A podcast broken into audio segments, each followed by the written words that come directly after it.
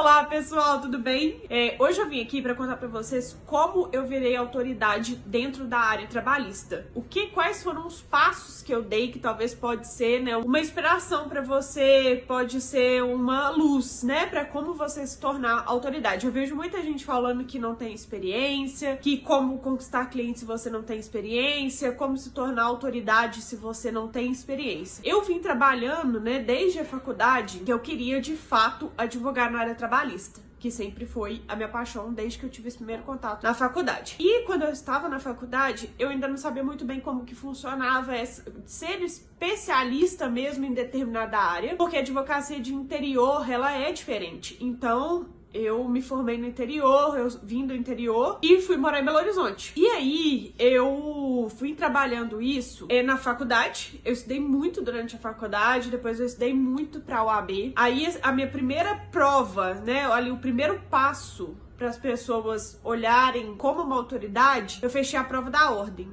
E aí, isso, as pessoas começaram a me procurar depois que eu formei. Porque isso, na época, como é cidade pequena, ficou conhecido. Mas só isso eu teria virado autoridade? Não.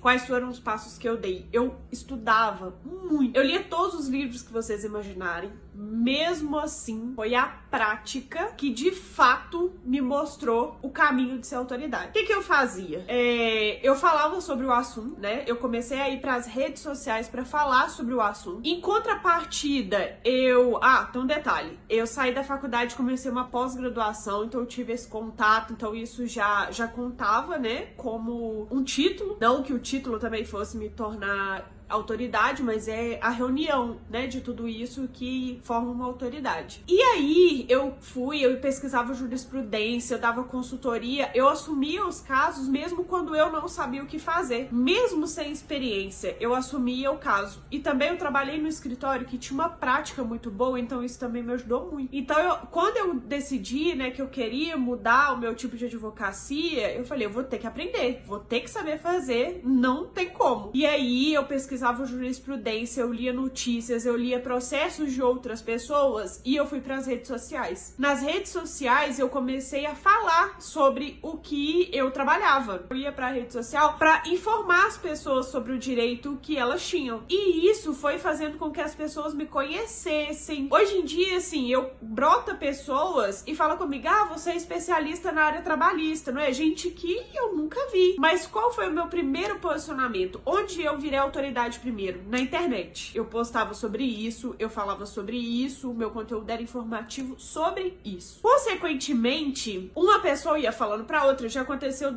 às vezes, eu gravar um vídeo informativo e esse vídeo espalhar das pessoas falando: olha, isso é um caso. A pandemia foi um caso. Um vídeo que eu gravei no início da pandemia foi um caso desse. A gente conquistou clientes através dessa desse boca a boca de falar, olha, parece que ela sabe o que ela tá falando e tal. Isso vem gerando a segurança, né? Hoje em dia eu tenho segurança para chegar na frente de um empresário. Hoje em dia eu tenho segurança para poder falar do que eu acredito, mas foi estudo, o estudo da a, a, o estudo, a prática e a rede social, né? Porque não adiantava eu ser muito boa no, na minha área sem que eu mostrasse para as pessoas que eu sabia o que eu tava fazendo, né? Sem mostrar para as pessoas que de fato eu era boa boa. E assim, hoje eu tenho muita segurança, é, hoje eu tenho né, eu consigo falar sobre o meu assunto, eu consigo conversar com as pessoas sobre isso, eu me sinto segura até quando eu não sei, porque como a gente, né, vira especialista mesmo na sua área, é mais fácil para você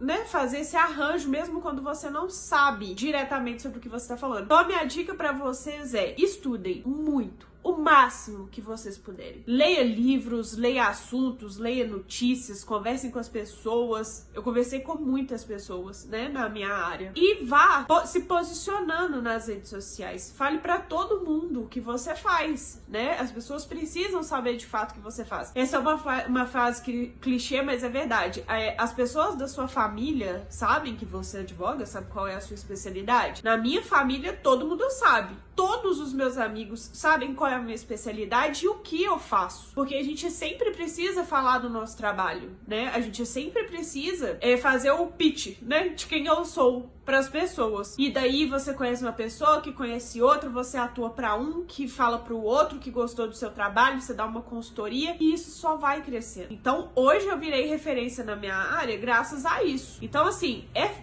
não é uma coisa, um bicho de sete cabeças, mesmo que você não tenha cliente nem experiência. Eu, hoje em dia, eu me tornei referência antes de saber o que eu sei hoje. Porque hoje eu tenho uma bagagem maior, mas as pessoas já me conheciam antes e eu era referência para elas na minha área. Então, assim, façam dessa forma. E daqui um, um tempo a gente conversa sobre isso, tá bom? Vocês me contam. Um abraço.